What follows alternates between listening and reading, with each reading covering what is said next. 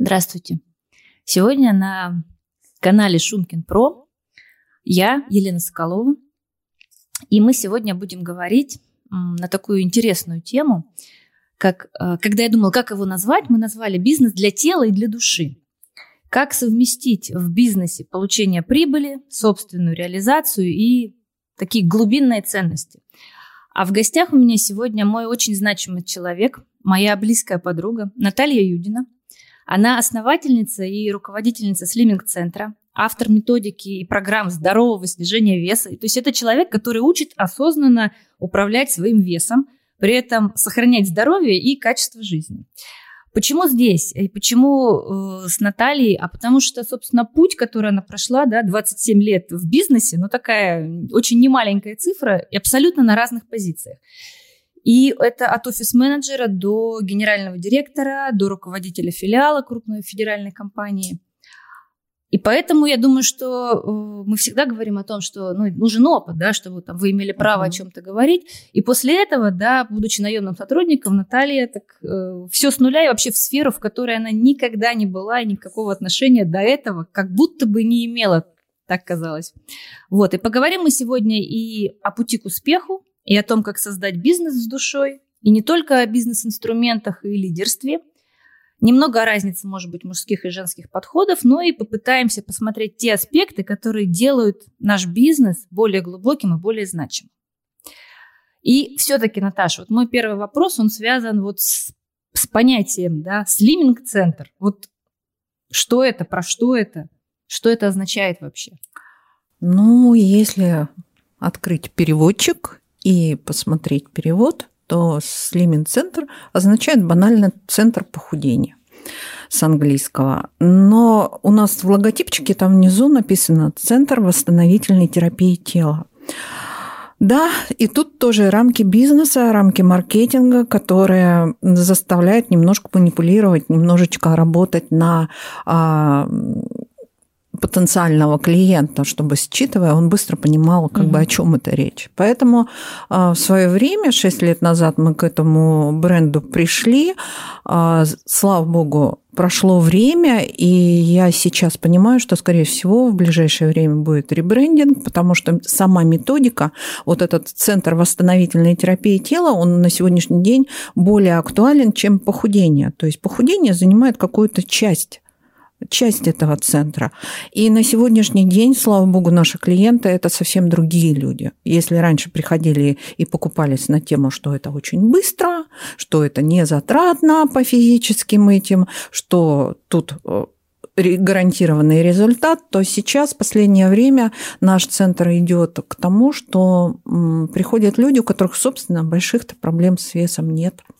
Но, видимо, там проблемы не всегда только с весом. Совершенно верно психологический аспект это сто процентов. Поэтому концепция центра, она такая именно восстановительная терапия. То есть это и психолог, это и диетолог, это и методика, которая быстро позволяет убрать. Но если настройки не поменялись, то сори. Да. А давай поговорим вот как раз о том, э, ведь это же тоже, да, твой путь такой в бизнесе от наемного сотрудника угу. до э, человека, который ушел в свой бизнес. Я знаю, что для очень многих, для меня в том числе в свое время, это был очень такой сложный шаг уйти, выйти из зоны комфорта и пойти в такое свободное плавание. Ну, то есть это прямо я знаю очень многих людей, которые говорят, да нет, нет, как бы хочется бизнес, но вот пока, пока боязно. Может быть, твой опыт будет тоже интересен и полезен, да? Как это у тебя случилось? Было страшно? Нет, нет, не было страшно. Это было, знаете, как говорят, писателям надо быть тогда, когда ты писать, не писать не можешь. Здесь та же самая ситуация. Именно благодаря вот этому опыту от офис-менеджера. Вообще, наверное, надо начать с того, с понимания. Вот смотрите, что такое бизнес? Совершенно недавно заглянула обновить. Ну, мы все знаем, ну, бизнес, дело, там, это угу. структура какая-то, что-то еще. А если смотреть самое короткое определение, бизнес – это деятельность, приносящая стабильный доход. И вот это как раз та качелька. А с одной деятельность, это может быть и твое любимое дело, да, которое... Но если оно не приносит доход, тогда оно хобби. А если э, это не любимое дело, но оно приносит какой-то доход, это что? Это бизнес.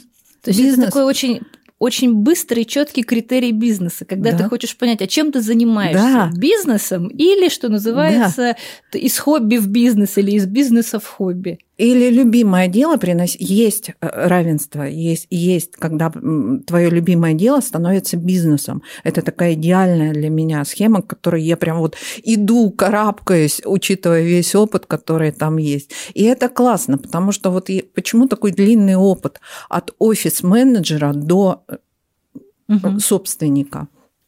В свое время для меня мотивацией было, конечно же, а, карьера, зарабатывание денег. Про любимое дело никакой речи не было. Хотелось ре- реализоваться именно в плане понимания этой большой машины, структуры бизнеса, что я могу.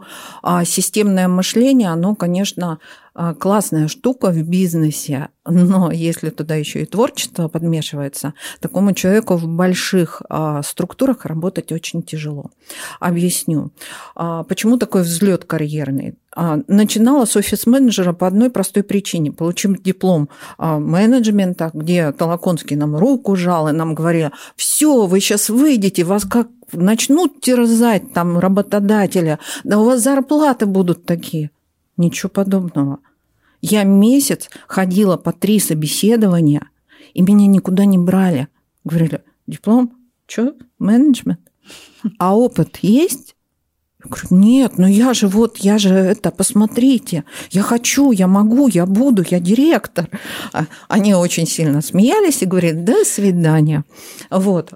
И дальше, наконец, одного из работодателей я прямо уговорила – я просто уговорила и пришла на собеседование, отчаявшись уже, потому что жить-то надо как-то, реализовываться надо. И я поняла, что никому-то со своими бумажками без опыта и понимания, как это работает, не нужно. И поэтому я согласилась, я сказала, возьмите меня на офис-менеджера. Я, и, и я покажу себя. И дальше, если будет возможность карьерного роста, они сказали, ну какой у нас карьерный рост? Нет у нас карьерного роста они ошибались.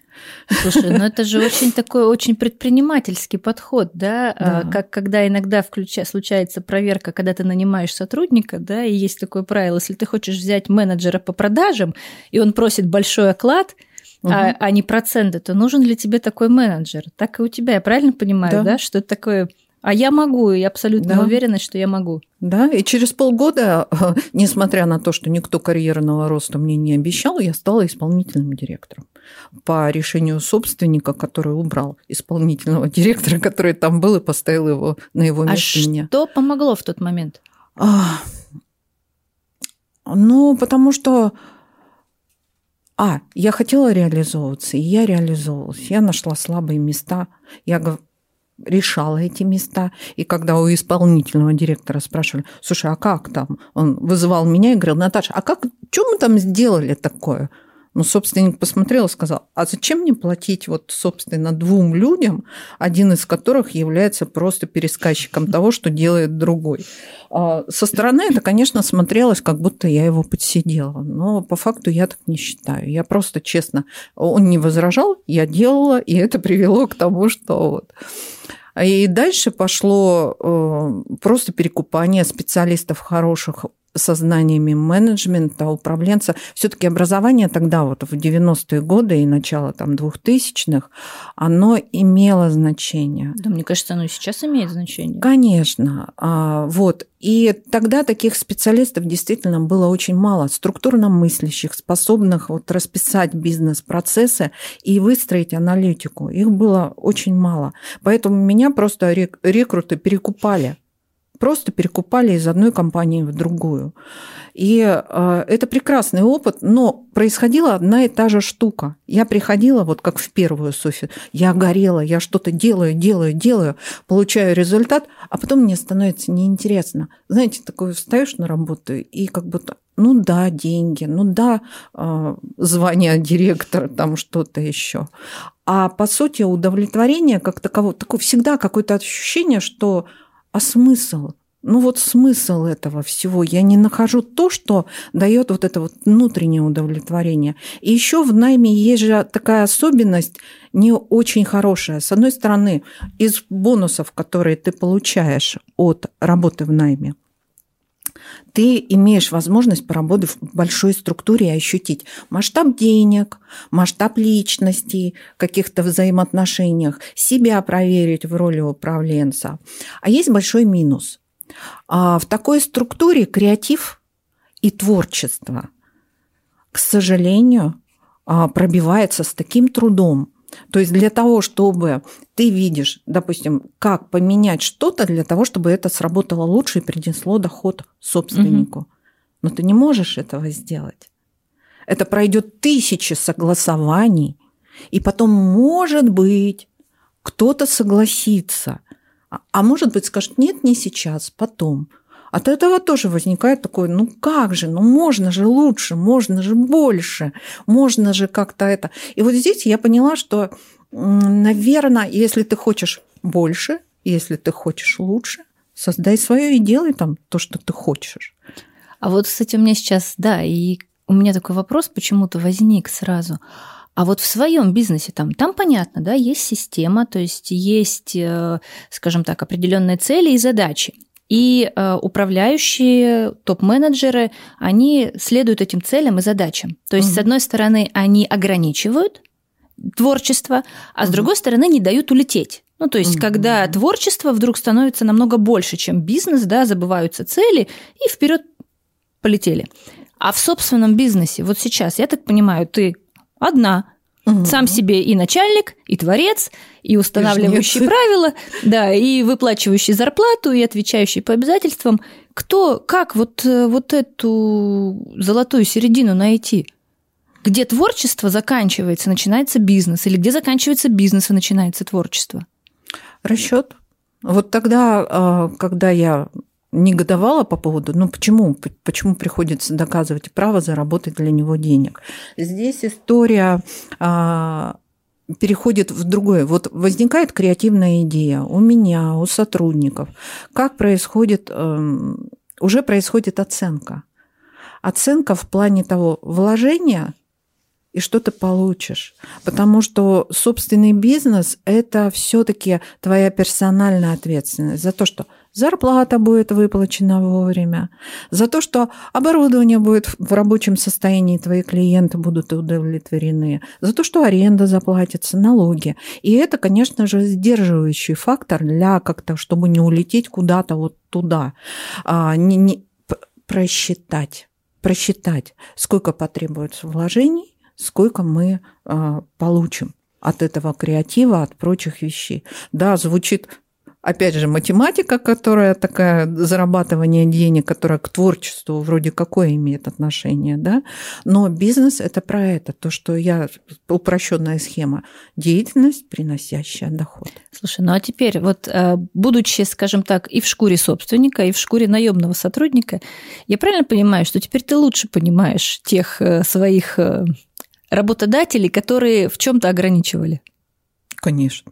И? Конечно. Какие мысли по этому поводу? Они были, ну не то чтобы там правы, не правы, да, наверное, это не про это оценка. Я скажу больше, они были абсолютно правы. Абсолютно. Я поэтому и говорю, что тут у меня и пришла идея-то какая, что если тебя не устраивает, ведь много наемных сотрудников, когда работают, они же абсолютно счастливы. Я тебе, по-моему, рассказывала историю, как я а, неожиданным образом попала в компанию, в которой 25 лет назад я работала начальником отдела продаж. Угу. Что все осталось по-прежнему? Я захожу туда, а там сидят те же люди, те же, они на тех же местах. И у меня охватила такая паника и такой ужас. И я думаю, у меня тут же пронеслась картинка длиной в 25 лет, где я была, что я видела, какие процессы я прошла.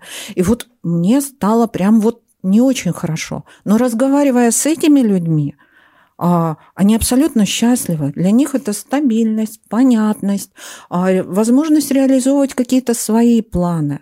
А для меня нет, неприемлемая угу. история. Поэтому и сейчас у меня тоже в коллективе, слава богу, есть творческие люди, которые там креативят и говорят, а давайте-ка вот сейчас вот так. А вот да, кстати, у меня как раз вопрос вот в эту же строчку прям. Вот я знаю, да, что ты такой человек очень э, ищущий, развивающийся, пытающийся что-то постоянно узнать. Как это на бизнесе отражается, и как сотруд... и помогает или мешает, и как сотрудники к этому относятся, когда вот вдруг руководитель говорит, нет, бежим направо, теперь бежим налево, и теперь идем прямо. Как, как это происходит? Очень осознанно очень осознанно, прежде чем а, принять какое-то решение, бежим налево или направо, да, во-первых, оценивается потенциал. А вот может ли твоя команда вообще туда бежать, налево или направо? Угу и как это скажется на финансовом, опять же, результате.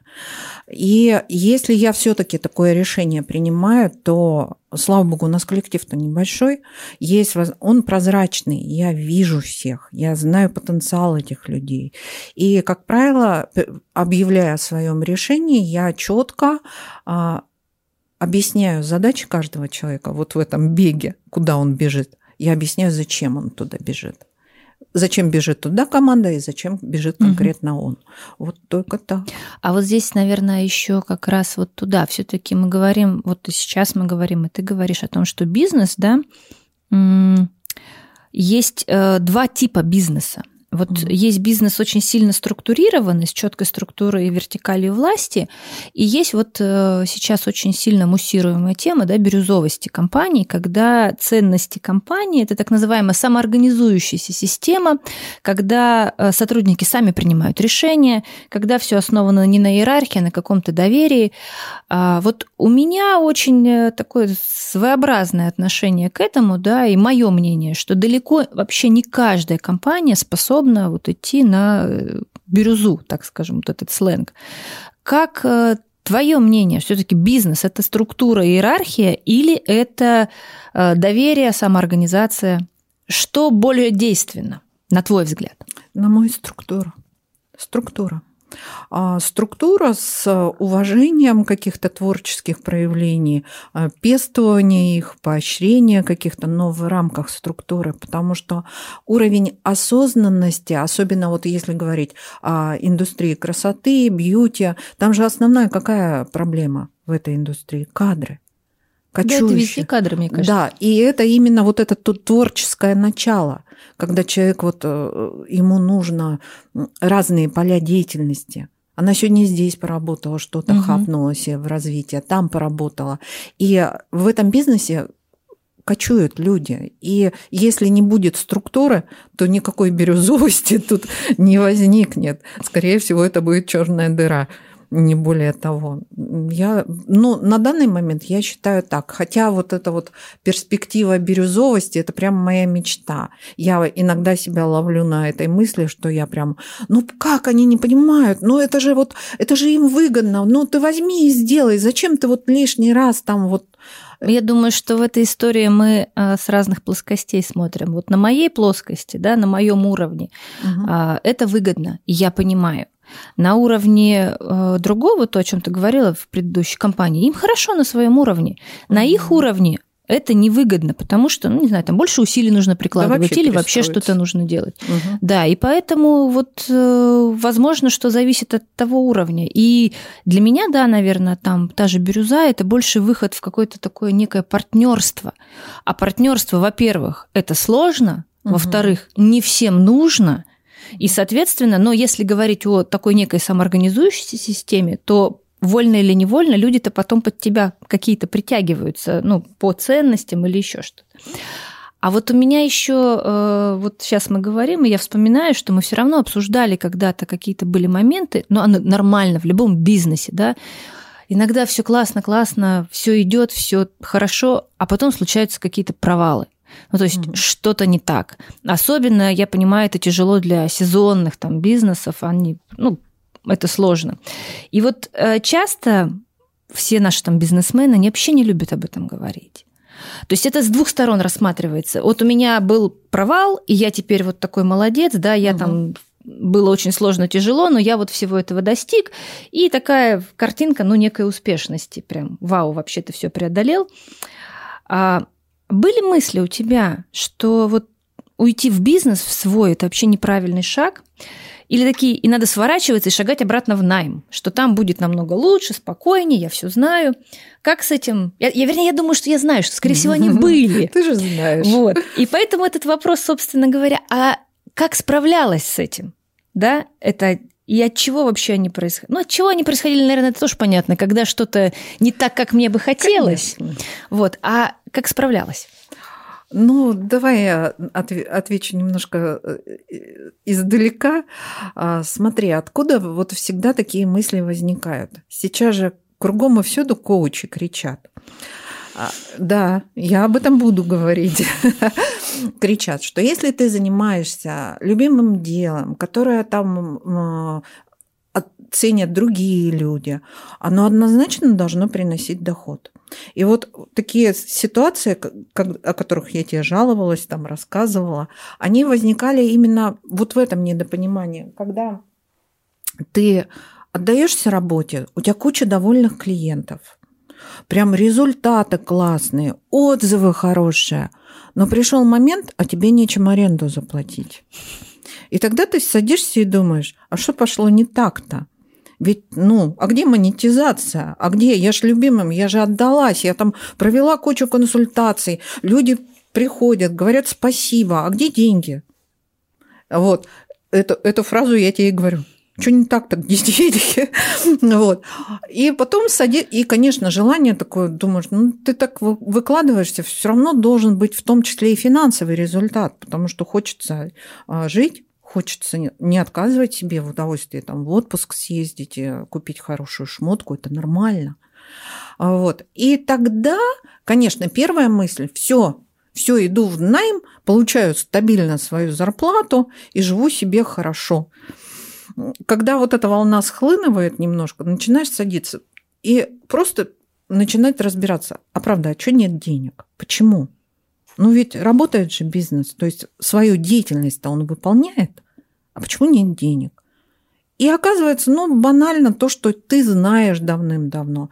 Непрописанный бизнес-процесс привел к тому, что здесь идет слив что, допустим, услуга оказана не полностью, здесь учета нет, здесь того нет. То есть, опять же, сбой в системе. И тогда все эти настроения «иду в найм», они начинают уходить. Начинаешь наводить порядки, ситуация налаживается. И все встает опять на свои э, э, э, как это, рельсы, и ты доволен, и шагаешь дальше. И это, наверное, ключевая ошибка. Вот, кстати, я общаюсь же с а, руководителем бьюти-индустрии там вот с этим сталкиваются постоянно. То есть, уходя в процесс а, творчества, в процесс оказания услуги, очень часто упускается именно вот этот коммерческий а, бизнес-процесс. И он приводит к тому, что вроде, казалось бы, красивый, успешный mm-hmm. бизнес вдруг наворачивается. Но вот мне хорошо в этом плане возвращаться в эту точку э, построения структуры, потому что я знаю, как должно быть, я знаю, как это работает. Не всегда люди подбираются под вот эти функции, неправильно подобраны. А часто бывает из-за нехватки персонала мы берем там первое, что попалось, соглашаемся, mm-hmm. и потом говорим, ну вот, единица же закрыта, mm-hmm. а не едет а оно не работает. Вот здесь тоже такая тонкость управления людьми, умение, умение договариваться, не соглашаться на компромиссные какие-то вещи, которые могут тебя просто обанкротить. А если говорить, вот мы говорим о том, что все-таки вот то, что я слышу, я с этим полностью на самом деле согласна, что бизнес это всегда структура. И если говорить о том, что все-таки бизнес это структура, а у нас есть задача какие-то свои ценности да, в этом бизнесе отразить. Так вот, как в бизнесе, который очень структурированный, который необходим, как отражать свои ценности? Ох, ну вот по моему опыту, по моему мнению, каждый бизнес полностью отражает своего а, создателя. Работая в разных бизнесах, а, успешных, но они разные – у кого-то бизнес построен именно на, а, допустим, вот в одной компании федеральной я работала, там человек не значит ничего. В принципе, ничего. Все бизнес-процессы настолько прописаны, что ты приходишь на работу, у тебя тайминг посекундный. Угу. У тебя задача на неделю, на день, на два. А, и это полностью отражает хозяина. Полностью. То есть для него человек – это такая машина. Выпадет завтра, я другого посажу, все прописано. А, для меня же бизнес – это еще часть меня, часть моих талантов. А, он построен на том, что изначально вот все бизнесы, в которых я работала, это B2B. Они бездушные.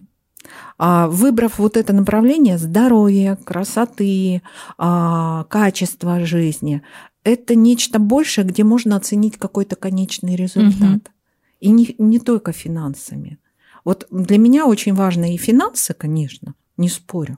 Не буду отрицать, что бизнес это все-таки доход. Вот. Но и вот эта первая деятельность для меня важнее. Грузить пароходами, вагонами, самолетами круто. Но есть люди, и мне интересно с ними работать.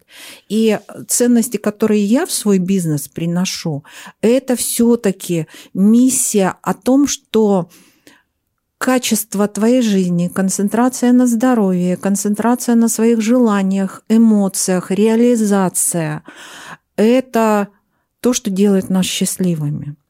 И я пытаюсь вот эти вот ценности внедрять в свою компанию сотрудникам, угу. Клиентам, которые приходят ко мне. И ведь действительно э, я в это очень сильно верю, и я эту веру передаю, потому что клиенты, которые у нас есть, они потом приходят и говорят, слушайте, я пришла просто позаниматься, а все оказалось гораздо шире, гораздо больше, поменялась вся жизнь. Но вот это мои ценности, и мой бизнес это отражает. Когда приходят к нам клиенты, они это видят. Вот интересно, мы как раз пришли, я тоже, когда готовилась, думала, о чем, о чем бы я спросила. И я бы как раз спросила о том, что какие ценности отражает твой бизнес. Вот э, ну, я как посетитель твоего центра, да, примерно понимаю.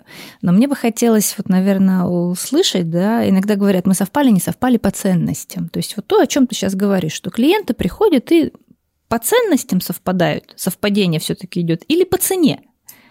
А, слава богу, сейчас идет по ценностям. Почему я и сказала вот в начале нашего разговора, что а, будет ребрендинг очень сильно поменялась целевая аудитория, очень сильно. Сейчас на вот э, тему биохакинга, сохранения молодости, здоровья э, люди, которые занимаются саморазвитием, которые достаточно успешны в этой жизни, для них вот эта тема очень актуальна. Получение результата здоровым способом, э, физиологически правильным и понимание, как управлять своим телом.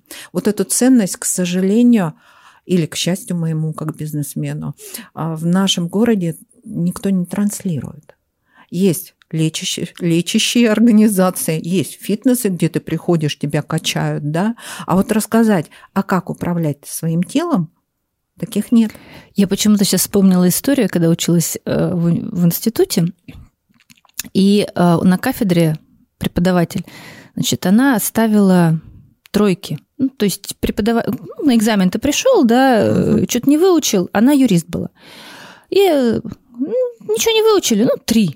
И ей задают вопрос коллеги, ты зачем ставишь три? Но ведь они же ничего не знают. Она сказала, да, все здорово. Пока такие люди есть, у меня все хорошо будет с работой. То есть, если это не для них, для них не является ценностью, да, то почему я, как там преподаватель, должна внедрять эту ценность им? То есть если для них этой ценности не существует. Mm-hmm. Ну и я так думаю, что ты для меня немножко ответила да, на вопрос. Я правильно понимаю же, что вот именно по таким ценностям, которые ты озвучила, ты бы сейчас и выбирала, и выбираешь партнеров, коллег, да. сотрудников. Да. И у меня это получается, таких людей становится как бы в партнерах там по каким-то позициям для нашего бизнеса, их становится больше. А вот как иногда в таком всегда в бизнесе B2C, когда сфера касается дела, касается услуг, uh всегда есть такая дилемма. Вот э, мне нужно заработать или сделать там добро клиенту. То есть о чем я имею, что я имею в виду? Что вот эта процедура там или эта услуга стоит X рублей. Угу. И клиент как бы даже готов заплатить за нее. Угу. Но я как э, специалист понимаю, что она ему не сильно нужна. Угу. как вот найти... Но, но это деньги, это доход. Вот эту дилемму как решить? Вот она каждый день решается. она, а вернее, как, а, сейчас она отходит потихонечку, когда я четко себе в голове приняла решение. А, для кого я работаю? Когда ты понимаешь своего клиента четко, его потребности, его цели, его, ты понимаешь для него, дорогая эта процедура или нет. Дорогой она будет только для того, кто не является потенциальным твоим клиентом он ее все равно не оценит. Даже до, дешево, даже если это будет даже дешево. если это будет дешево. Это сто процентов. И вот тут просто нужно наступить себе на горло и сказать, нет, моя услуга стоит столько. Потому что должен человек дойти до понимания, до понимания, почему она столько стоит. А продав дорогую процедуру за дешево, ты добро не сделаешь человеку.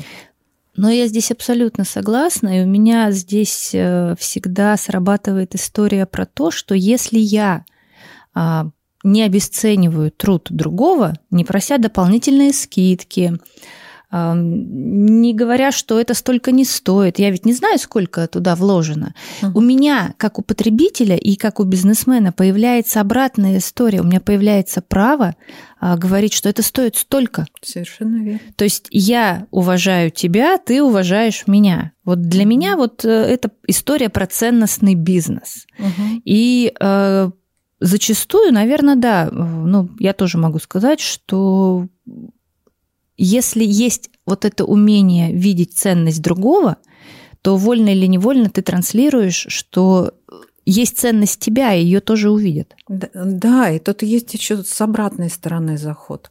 Смотри, если человек, занимаясь здоровьем, во главу угла ставит цену, угу ну, будет ли э, какие-то результаты у этого человека? Он же не задает вопрос, а, а как, а что? Только нет дорого, нет дорого. То есть вот когда это не до понимания ценности себя. Про самоограничение? Да нежелание э, получать качественную услугу за нормальные, платить за нее нормальные деньги. Это же тоже вот какие-то факторы такие личностные, которые приводят к лишнему весу и к ухудшению здоровья. И... Э, ну, я думаю, что у многих сейчас, особенно ну, кто будет слушать, кто слушает, может возникнуть вот такой протест. Знаете что? Иногда есть объективные ограничения. У меня нет столько денег, моя зарплата не позволяет и так далее. Но мы-то знаем, поэтому и нет, что есть эти ограничения. Пока в твоей голове будет, что они есть, они будут. Это психологические, наверное, вещи, которые сейчас а, до многих уже начинают очень сильно доходить. И прослойка осознанных. Я вот, знаешь, своих клиентов называю осознанными. Осознанными, которые не приходят. Так, а за сколько денег я похудею? А за какое время? Я такая, не наш клиент. А вот когда человек сидит и там начинает, так, а что, то есть мне вот что нужно делать, а как? А почему? А зачем? Вот такие люди это наши. Вот прям наши. Ну, то есть это все-таки так или иначе мы все равно возвращаемся к такой некой системности. А вот тут у меня э, мысль возникла, ведь вот, кстати, э, мы тут не так давно, да, с Евгением Шумкин, Шумкиным как раз исследовали вопрос гендерных различий в бизнесе подходов. И что все-таки есть такой э, типаж, что вот системность это про мужчину про мужской тип ведения бизнеса, а, а женское это что-то такое вот э, мимолетное, как-то там на хотелках, на каких-то интересах это все строится. И если говорить о твоем опыте в бизнесе, ты работала и в мужских коллективах, да, и в женских, и сейчас у тебя снова там женский коллектив, есть это все-таки такая разница, или это тоже условности? Мне кажется, это условности. Ну, в моем опыте, ты же меня спросила. То есть в своей практике я встречала очень мощных женщин-управленцев, очень мощных, там тысячу очков мужчине. Вопрос личной реализации. Видите, почему такое существует понимание гендерной, а, гендерных различий управленцев? А, у женщины по своему функционалу в жизни есть еще семья. есть дети. У мужчины тоже они есть, семья и дети, но как-то изначально традиционно представляется, что он добытчик а женщина хранительница очага. Угу. Вот. И поэтому часто начинают говорить, ну как же у нее там, я помню, что когда я начинала карьеру, первое задавали, у вас есть семья, у вас есть дети? А, так вы сейчас родите, вы на работу не придете и что-то вот такое. То есть вот там были такие штуки, ограничения.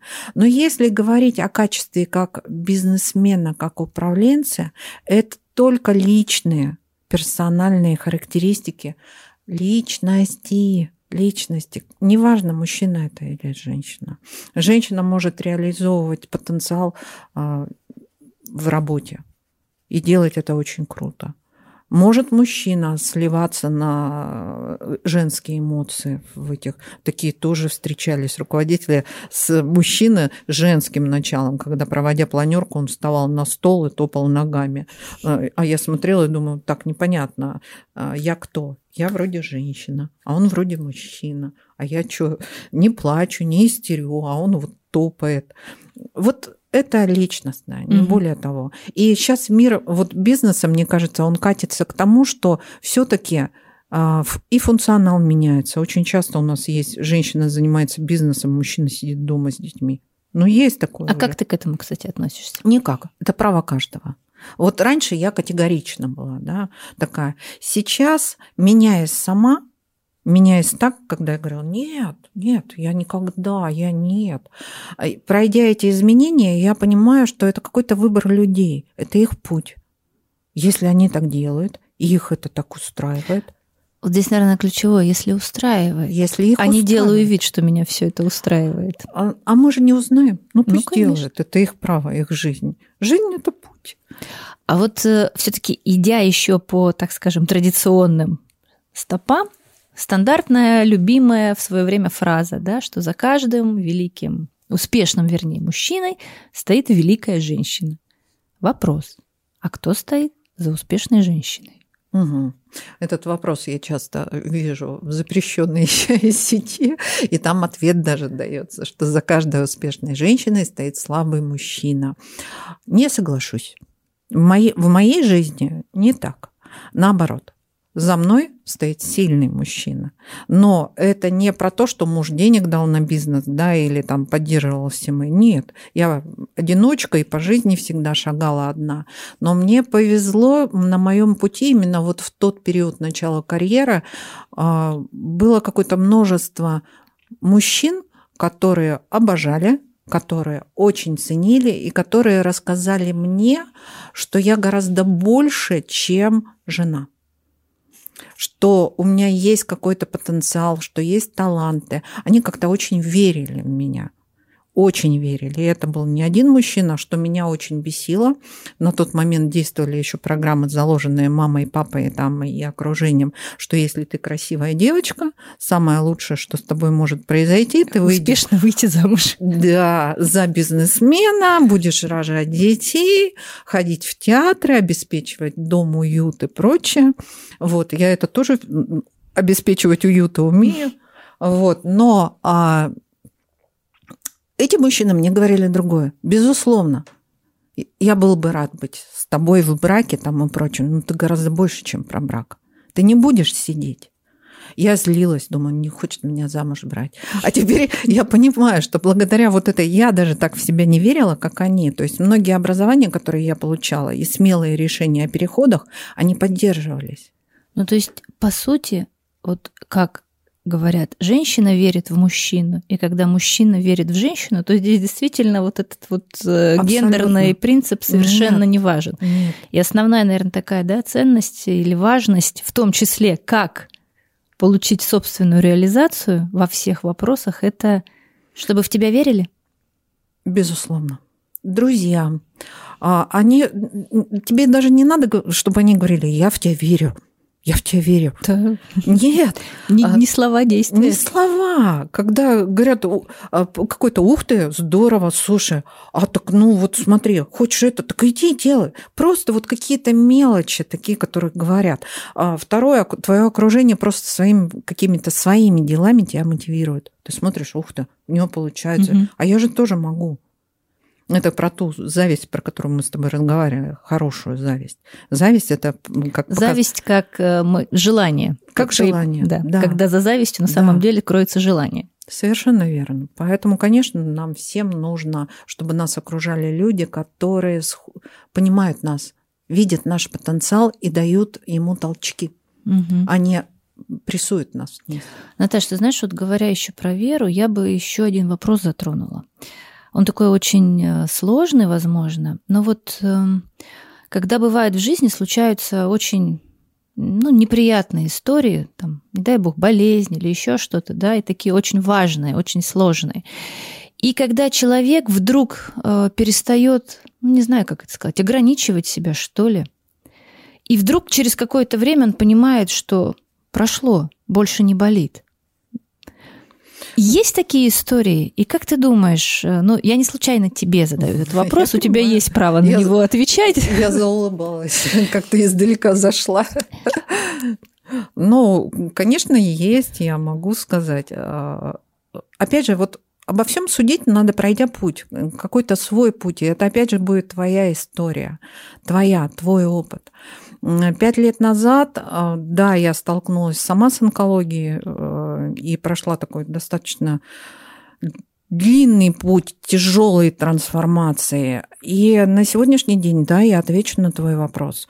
Если приходят тяжелые заболевания, это всегда сигнал о том, что не туда.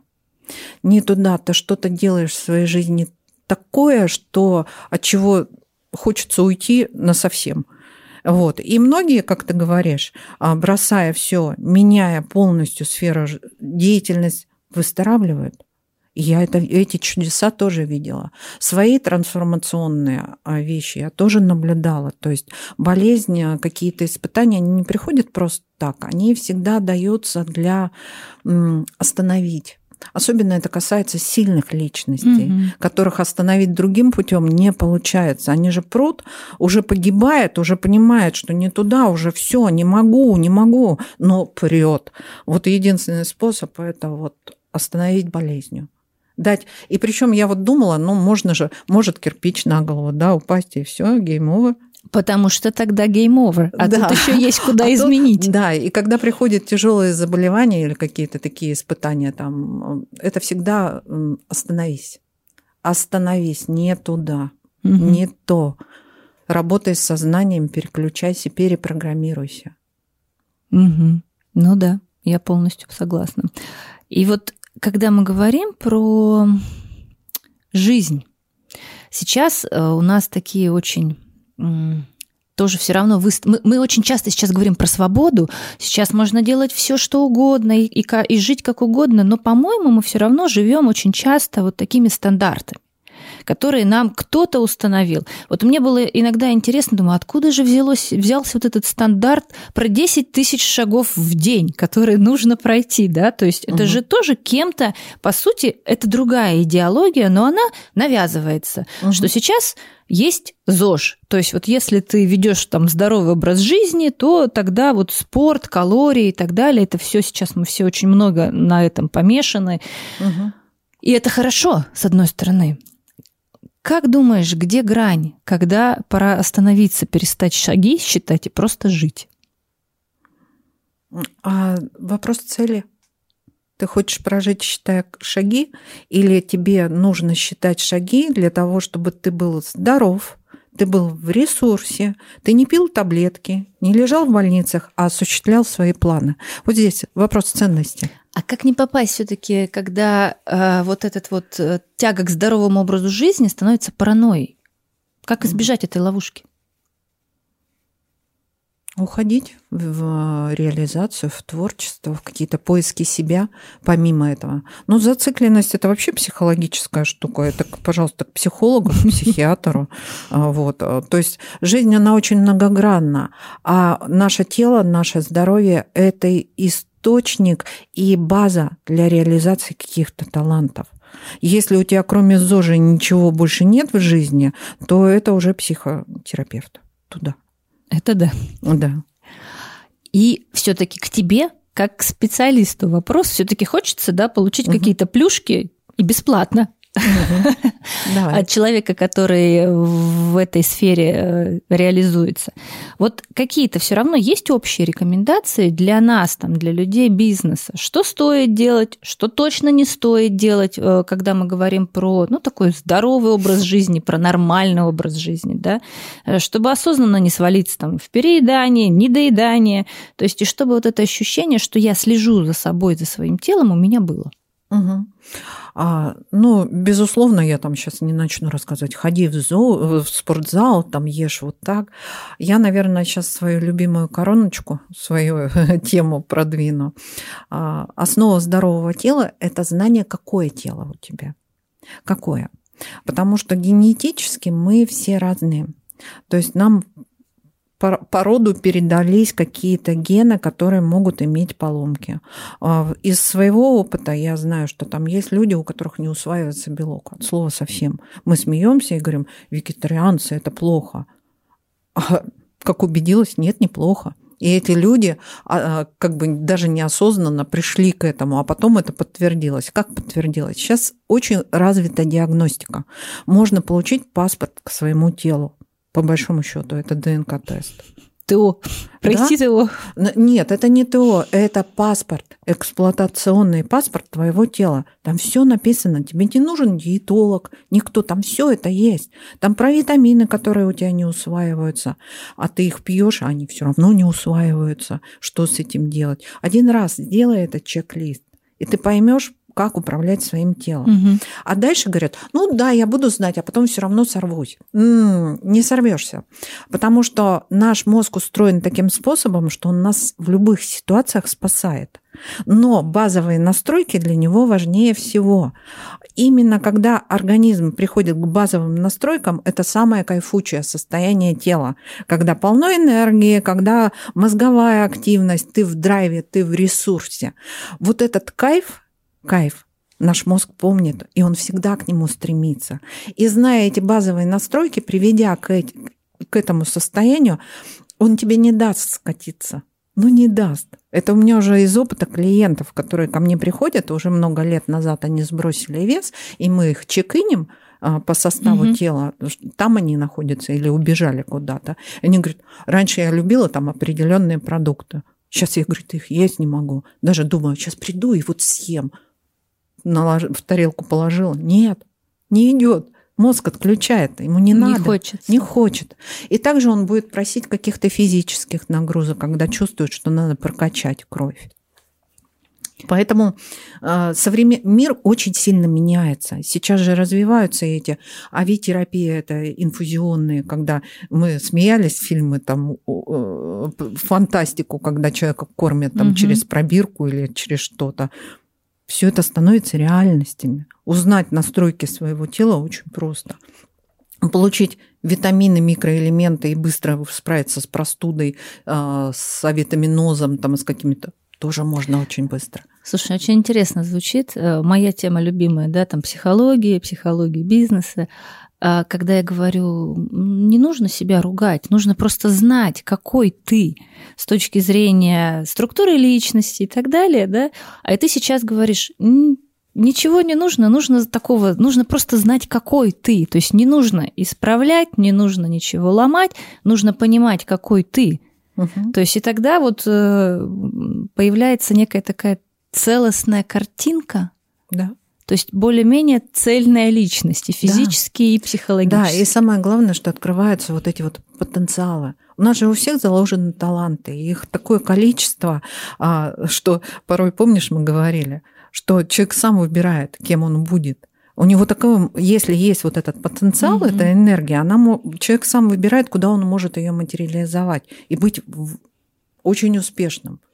От, допустим, медика там, до прораба талантливого, то когда есть энергия, когда есть потенциал. Ну да, абсолютно поддерживаю, согласна. И мы говорили про деньги. Для меня деньги всегда это тоже про энергию, намерение, деньги, желание. Это все про, про одно.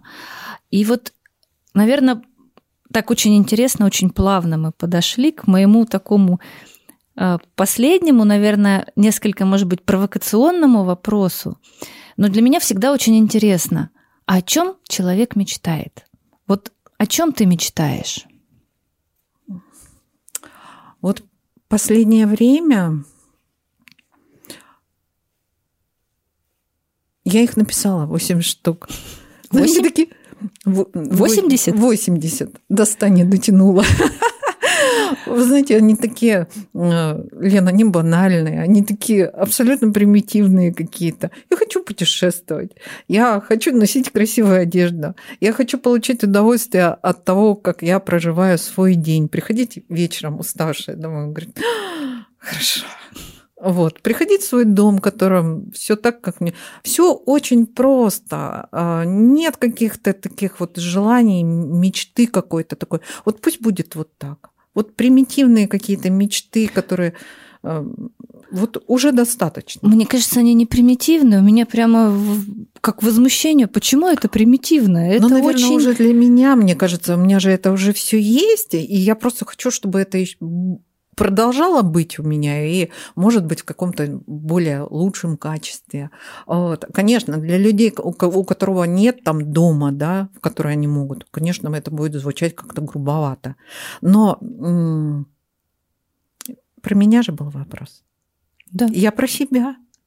Я не могу за всех, потому что у всех правда разная. есть категория людей, которые готовы там а, жить в съемных квартирах всю жизнь. И для них это ценность. Ну, вот каждому как бы свой, своя радость, свои мечты, свои таланты. А жизнь, она очень простая штука, она из моментов, она из секунд, она из ощущений и эмоций.